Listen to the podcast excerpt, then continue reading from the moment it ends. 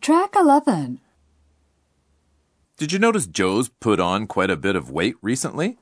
No, I didn't. Speaking of Joe, I just remembered she's going to be promoted to the assistant manager's position next month. Is that right? She's been a supervisor for only a year, though. What about the current assistant manager in her department? Is he getting promoted too? No, Joe's moving to a different department. Any idea where she's moving to? Your department. What? My department? Does that mean she's going to be my boss? Yeah, precisely.